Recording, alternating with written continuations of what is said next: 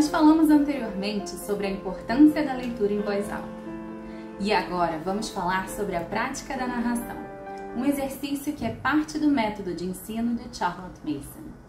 Meu nome é Mariana Maximuk e eu sou professora da Academia do Tisdomos. A prática da narração pode ser utilizada em diversas disciplinas, como história, geografia, português, entre outras disciplinas. Tudo o que você precisa para começar a utilizar a prática da narração é de um livro vivo. Você pode se perguntar então: o que é um livro vivo? Um livro vivo é aquele que faz o assunto tomar vida. Ele transmite um conjunto de ideias e não meros fatos isolados. Provavelmente a linguagem desse livro será em forma narrativa ou diálogos. Esse é o tipo de livro que, enquanto você lê, mais fácil será criar as imagens do livro em sua mente, por ser exatamente um livro vivo. Livros vivos fazem parte do nosso currículo. Quem segue a nossa escola nas redes sociais consegue ter acesso a excelentes dicas de livros neste formato. Aqui em minhas mãos tem um exemplo de livro vivo que se chama Curiosos Habitantes do Mar uma ótima dica para o currículo de ciências. Uma vez com o livro escolhido em mãos, é o momento de começar a prática da narração. A partir de agora, esteja atento aos seguintes passos. Passo 1. Revise a última leitura realizada. É claro que se você acaba de começar a leitura do livro, é possível pular esta primeira etapa. Mas geralmente você vai continuar uma história que você já começou. Então, antes de mergulhar na leitura programada para o dia, tire um momento inicial para relembrar o conteúdo da leitura feita em momento anterior. Passo 2. Introduza a leitura do dia. Isso vai dar uma breve noção do que será tratado naquela lição. Pode ser uma pequena introdução, mas sem antecipar a leitura posterior. Caso queira, você pode anotar algumas palavras-chave que serão essenciais para a compreensão do conteúdo daquela lição. Peça que as crianças procurem identificar essas palavras no texto lido e inclua aquelas palavras em suas narrações. Então, o passo 2 é a introdução da leitura do dia. Passo 3: fazer a leitura do dia e pedir por uma narração. Agora que as crianças já estão ambientadas com a temática do dia, vá em frente. Faça a leitura programada para aquele momento. Leia somente uma vez e depois peça que os alunos lhe digam o que entenderam com suas próprias palavras. Não direcione a assuntos específicos, permita que eles narrem exatamente o que eles lembram. É importante que eles tenham o tempo que for preciso e não os interrompa. Caso tenha diferentes crianças ouvintes, peça que cada uma delas faça a narração de diferentes partes da leitura. Caso tenha crianças mais novas, sugiro que faça mais pausas na leitura para realizar a narração, como por exemplo, pausa a cada dois parágrafos. E por fim, o passo 4. Discuta as ideias da leitura do dia. Este passo é opcional. Você pode deixar a discussão em aberto para que eles expressem a opinião deles ou deixem algum comentário espontâneo. Lembrando que narração é diferente de discussão.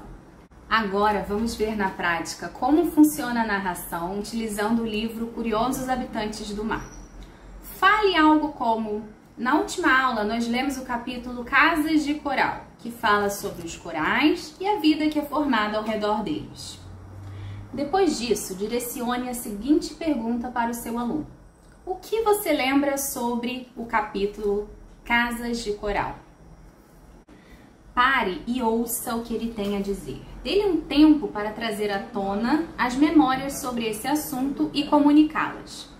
Essa revisão não precisa ser super detalhada, mas deve ser suficiente para que você perceba que eles se lembram da lição.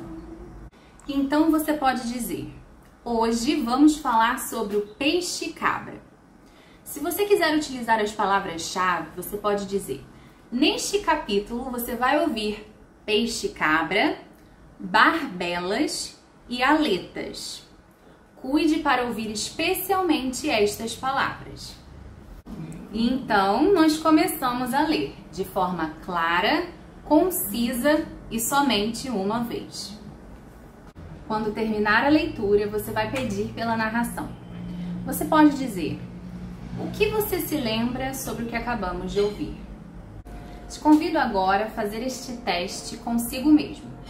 Eu vou começar a ler um trecho do capítulo intitulado O Peixe Cabra e ao final desta leitura você vai narrar em voz alta o que você se lembra sobre o peixe cabra em suas próprias palavras. O peixe cabra. Contemplem primeiramente o peixe cabra e compreenderão logo por que os pescadores lhe deram este nome. Os apêndices que crescem embaixo do seu lábio inferior lembram as barbas de um bode. Chamam-se barbelas, porém são muito mais úteis porque o peixe-cabra as utiliza para revolver o fundo arenoso do oceano, quando anda em busca de alimento. O bode tem barbas e as cabras não. Da mesma forma que a maior parte dos homens tem que se barbear enquanto as mulheres não o necessitam. Mas todos os peixe-cabra tanto os machos como as fêmeas têm as barbelas parecidas com a de um bode. Isso acontece porque as barbelas servem aos peixes cabra para procura de alimento, enquanto que ao bode só tem uma finalidade: torná-lo atraente às cabras. Por que motivo imaginam vocês que esses peixes tenham as tais barbelas que os ajudam na busca de alimentação? enquanto que a maior parte dos outros peixes pode passar sem elas. É de se presumir que os antepassados desses singulares peixes não tenham possuído barbelas, mas um dia saíram dos ovos alguns peixes que não eram absolutamente semelhantes aos seus pais. Esses pequenos peixes cabra teriam pequenos tufos ou borlas de pele que pendiam de seu lábio inferior. Enquanto nadavam para o fundo procurando o que comer, foram gradualmente adquirindo a habilidade de mover esses tufos em todas as direções, assim como nós podemos mover nossos lábios. Com eles, podiam sentir qualquer gulodice escondida sob a areia mais facilmente do que outros peixes destituídos dessas apêndices. Estavam assim mais capacitados para encontrar coisas que comer do que os outros e, consequentemente, cresceram mais e mais os peixes cabra com tufos no lábio inferior, sendo cada vez menor o número dos que se desenvolveram sem eles. Chegou então o tempo em que não existiram mais, em parte alguma, peixes cabra sem barbelas. Esses peixes nadam lentamente em todas as direções, mantendo as barbas em contato com a areia, tateando para certificar-se se há algum alimento escondido ali. Fim do teste. Conseguiu realizar a narração? Não esqueça de conferir se as palavras-chave citadas anteriormente vão aparecer em sua narração. Nós pausamos a leitura justamente por ser um momento teste, então a palavra aletas não foi mencionada na nossa leitura. Superada esta etapa de compreensão inicial, passamos agora ao entendimento de como adaptar este exercício para crianças de diferentes níveis etários. Caso seja necessário, você pode fazer pausas maiores na leitura e solicitar a narração. Esta é uma forma de tornar a narração mais acessível para crianças menores, que podem se distrair logo com mais facilidade. Assim como você também pode solicitar que o aluno leia e faça a narração, caso seja fluente na leitura. Ou realizar a narração somente ao final do capítulo, por exemplo, para dificultar um pouco mais e tornar este exercício mais desafiador. Outra forma também de tornar este exercício apropriado para crianças mais velhas seria solicitar uma narração escrita em forma de redação.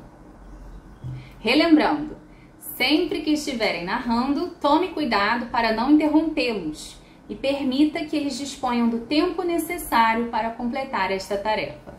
Narração é um instrumento poderoso, independentemente da idade e nível acadêmico do estudante. Pode parecer fácil, mas na prática requer bastante esforço para bem realizá-la. Deixe o convite para que você coloque em prática em seu próximo momento de leitura em voz alta com suas crianças. Deixe nos comentários sua dúvida e seu feedback sobre este exercício. Até a próxima!